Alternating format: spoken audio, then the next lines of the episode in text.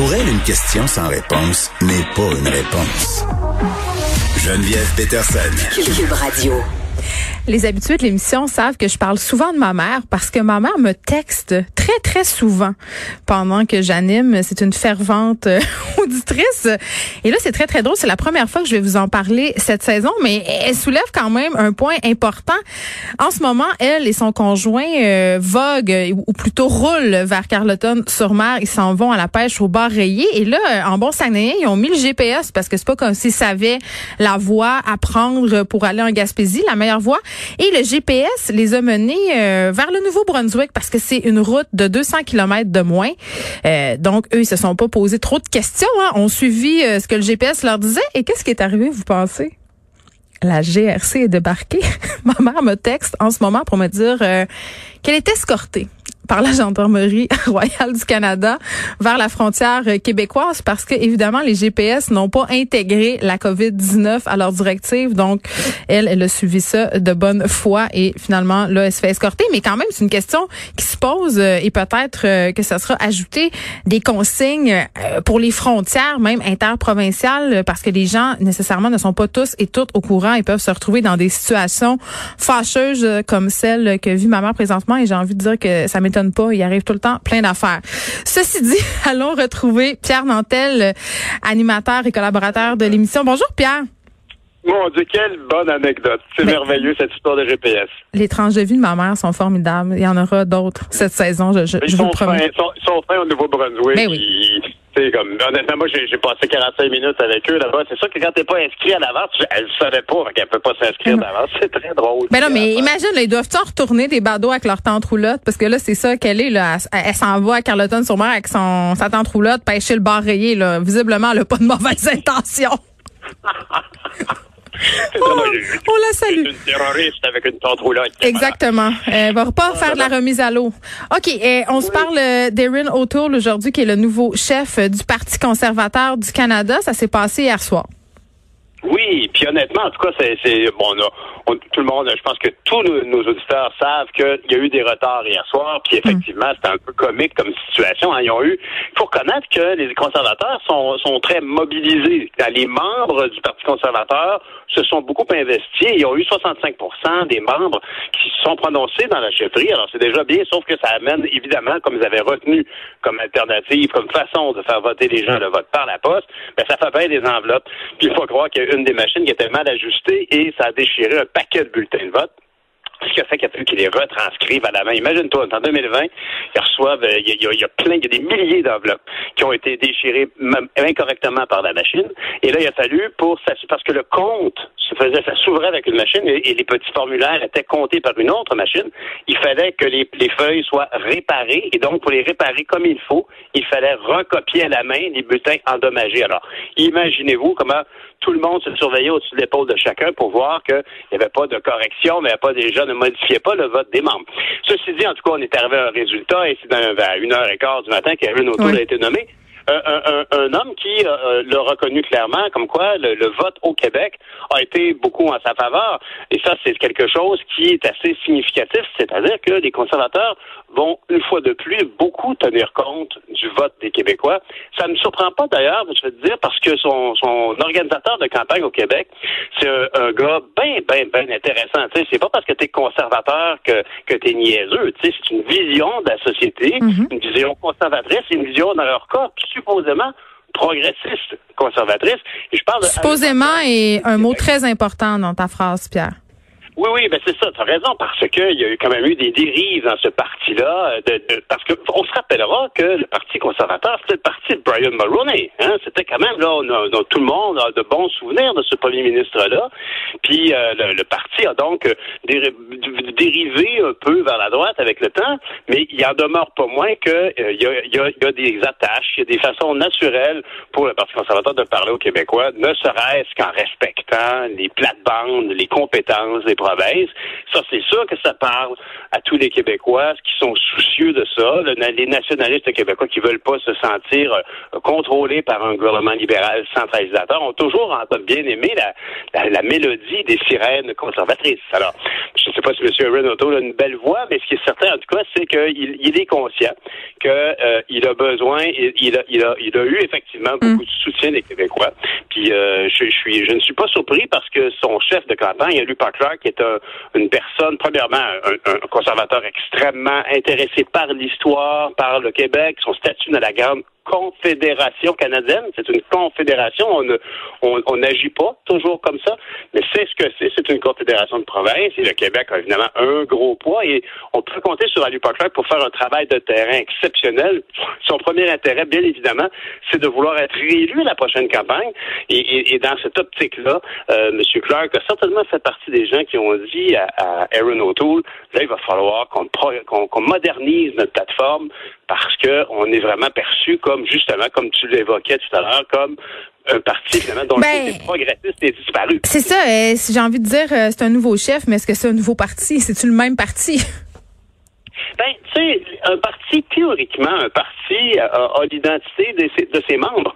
Euh, c'est sûr que c'est une convention de tous les membres. C'est comme un parti, là, normalement, tient ses engagements électoraux de grandes résolutions adoptées dans des congrès. Puis dans les congrès, qui est là, normalement, ce sont les membres.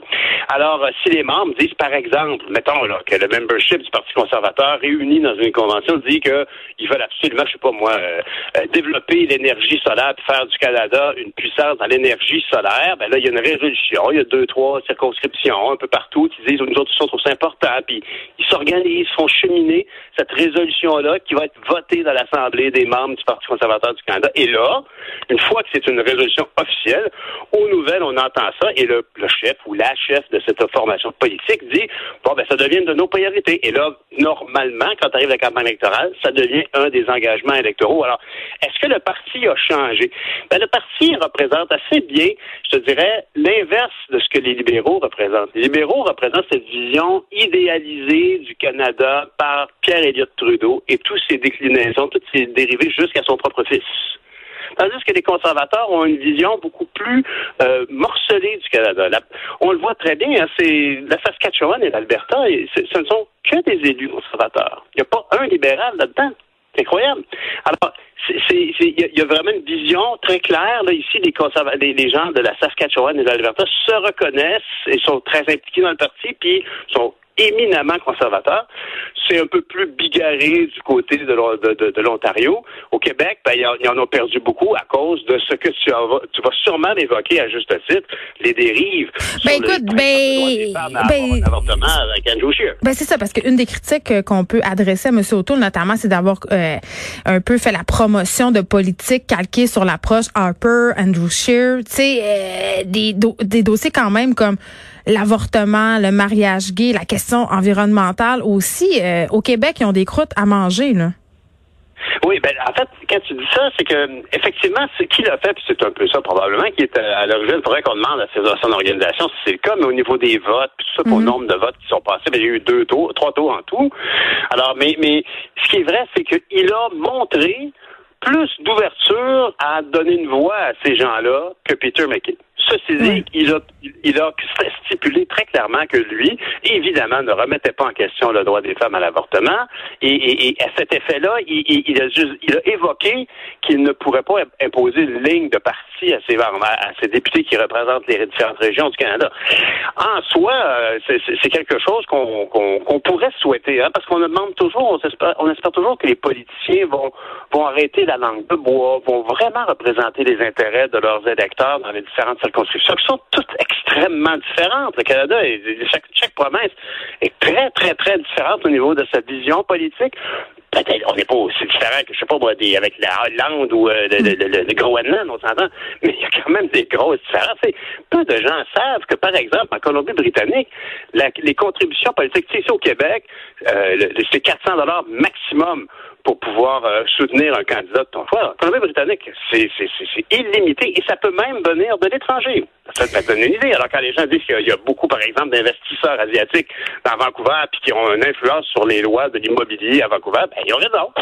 Puis je veux dire, euh, en Alberta, euh, je pense que ça a été limité autour de 15 000 Je me souviens plus exactement du montant, mais c'est très récent que les, les compagnies et les syndicats ne peuvent pas ouvertement financer des candidats.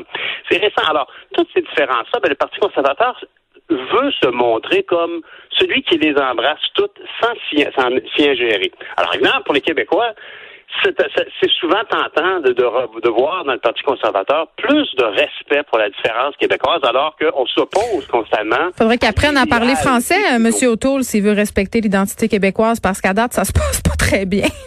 Ben c'est ça, il est pas, il est pas super. Euh, il, parle, mais il l'a dit d'ailleurs. Oui, il reconnaît. Euh, j'ai de la misère à parler français, mais j'ai beaucoup de respect pour le français. Je me suis plus compliqué. Qu'est-ce que tu veux qu'ils disent d'autre en même temps? sais, il sait qu'il faut qu'ils disent ça. Là, euh, on a parlé ensemble, euh, puis on termine là-dessus, Pierre, d'une possibilité peut-être pour les conservateurs de déclencher des élections. Et François Blanchet, par ailleurs, du Bloc, s'est montré pas trop commenté, hein, s'est contenté de féliciter le nouveau chef du Parti conservateur. Est-ce qu'on pourrait assister, comme on en discutait la semaine passée, à une espèce de coalition, justement, une alliance pour faire chuter, dans le fond, est-ce qu'ils seront assez euh, forts, les conservateurs, pour faire chuter le gouvernement de Justin Trudeau?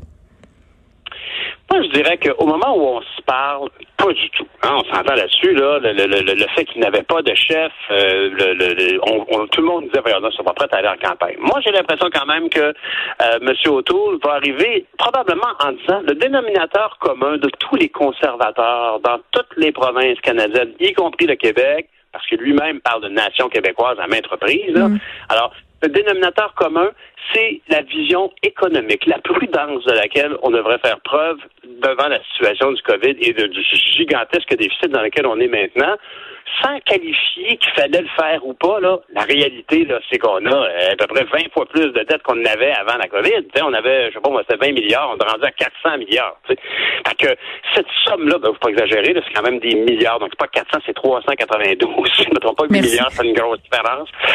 Mais, mais fait que les conservateurs vont probablement tabler sur ça, sur un plan de relance économique mm-hmm. clair et raisonnable. Puis je pense qu'ils ont effectivement peut-être de bonnes chances. La curiosité, par contre, c'est qu'alors que Yves-François Blanchet et le Bloc québécois challengeaient ouvertement le gouvernement. Mais là, tout d'un coup, euh, ouais, c'est ça.